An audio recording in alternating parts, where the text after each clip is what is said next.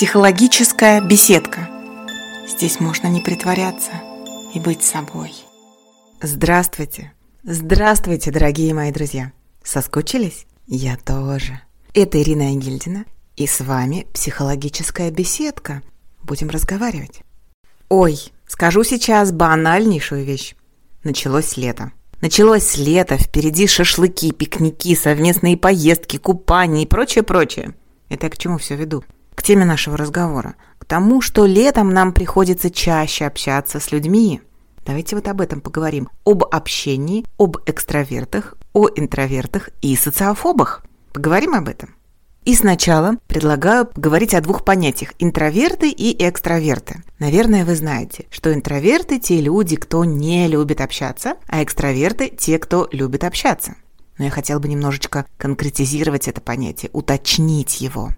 Нельзя сказать про интровертов, что они совсем не любят общаться. Просто интроверты, когда устали, когда им плохо, когда батарейка на нуле, они восстанавливаются в одиночестве, без общения с людьми. То есть общение с людьми как будто бы забирает у них энергию.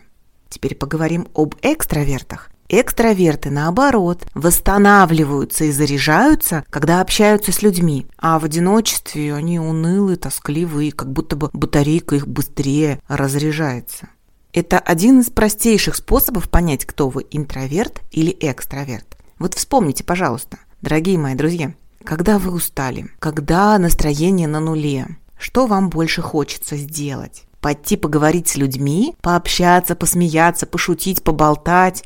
Или же спрятаться где-то в одиночестве, в уединении, укрыться одеялком и сказать «все, я в домике, чур меня не трогать». Это самый простейший способ распознать, кто вы. Да, конечно, это очень банальное деление на интровертов и экстравертов. Я понимаю, что мы все люди, и мы гораздо сложнее, чем такое вот двухмерное пространство. Но это один из способов понять, кто вы в общении, сколько общения вам нужно. Есть еще одно понятие. Оно очень часто сейчас используется. Социофоб. Очень много людей сейчас говорят «я интроверт» и «я социофоб». И я заметила, что очень часто эти два понятия приравниваются. То есть, если интроверт, то уже априори социофоб. И если социофоб, то уж точно интроверт. Давайте разбираться. На самом деле социофобия никак не связана с интроверсией. Социофоб – это человек, которому общение приносит болезненные переживания, тот, кто не любит общаться. Социофобия – это приобретенное качество. То есть человек когда-то в детстве, в ранней юности или во взрослом возрасте в результате общения получил душевную травму, переживания. Может быть, его обманули или жестоко над ним насмеялись или еще как-то. И поэтому сейчас он не любит общаться.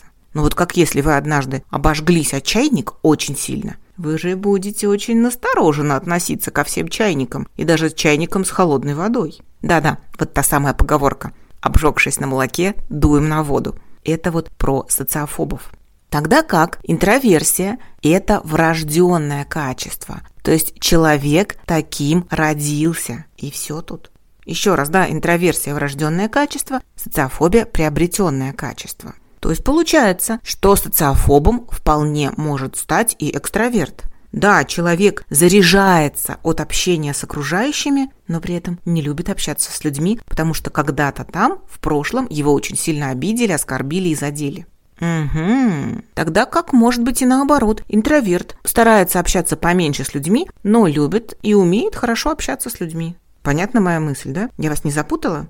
Еще раз повторюсь, интроверсия и социофобия не совпадают, это разные понятия, и они не обязательно идут в связке. Интроверсия врожденная, ну то есть либо интроверт, либо экстраверт, вы таким родились, а социофобия – приобретенное качество, вы такое качество могли приобрести. Угу, разобрались? Теперь поехали дальше.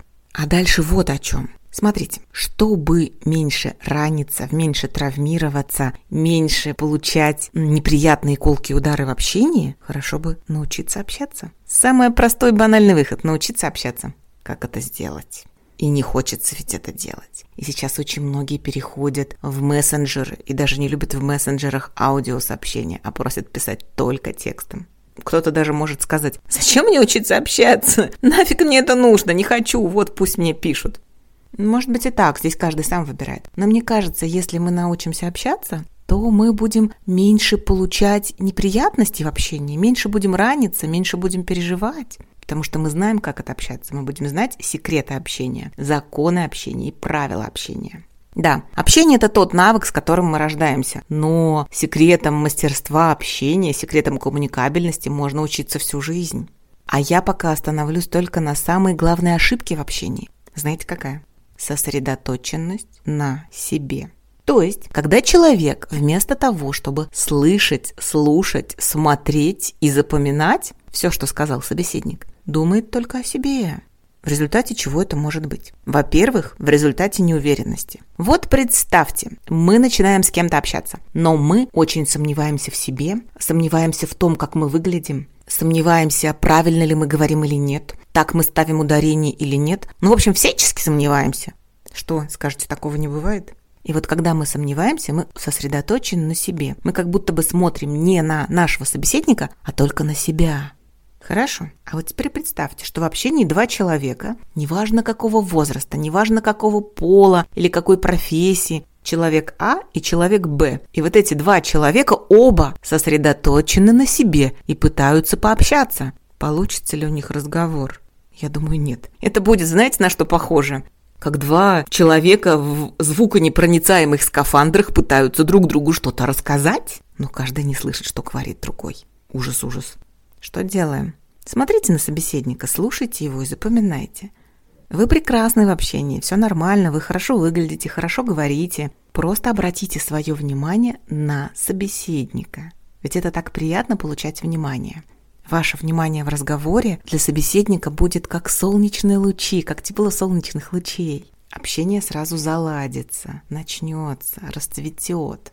Так, а еще бывает, что мы не слышим своего собеседника, потому что готовимся, что ему ответить, что ему сказать, заранее продумываем ответ. Или же выискиваем в речи собеседника ошибки, где он скажет неправильно, ну-ка, ну-ка, ну-ка, сейчас я ему, сейчас, сейчас, сейчас, сейчас. И мы уже готовимся в ответ ударить. Ну, тоже так себе разговор, да? Такой заранее настрой на войну. Не на диалог, а на войну. Разговор тоже не получится, согласны? А еще бывает такое, что нам в нашем собеседнике что-то не нравится. Например, у собеседника рыжие волосы. И мы думаем, фу, рыжие волосы, как противно. Он не может говорить хороших и правильных вещей. Вообще он дурацкий человек. И все, что нам говорит наш собеседник, мы заранее воспринимаем штыки. Разговор тоже не получится. Поэтому давайте закругляться. Какие будем делать выводы? Во-первых, сосредоточьтесь на собеседнике. Отнеситесь заранее положительно к тому, что он скажет. Во-вторых, интроверты, экстраверты и социофобы. Да, помним, что это разные понятия. Интроверсия, экстраверсия врожденное, социофобия приобретенное. И еще напоследок хочу сказать, что от любой социофобии, от любых м, сложностей в общении можно излечиться, если потихонечку натя- начать учиться общаться. Да, этому можно учиться. Очень много есть книг, очень много разных секретов и приемов. Если интересно, я как-нибудь э, расскажу о нескольких приемах, как все-таки сделать общение более приятным и как стать приятным общительным собеседником. Вот на этом, в общем-то, все. Хорошего вам лета и до следующего раза. В следующий раз расскажу еще что-нибудь. Пока-пока. Психологическая беседка. Здесь можно не притворяться и быть собой.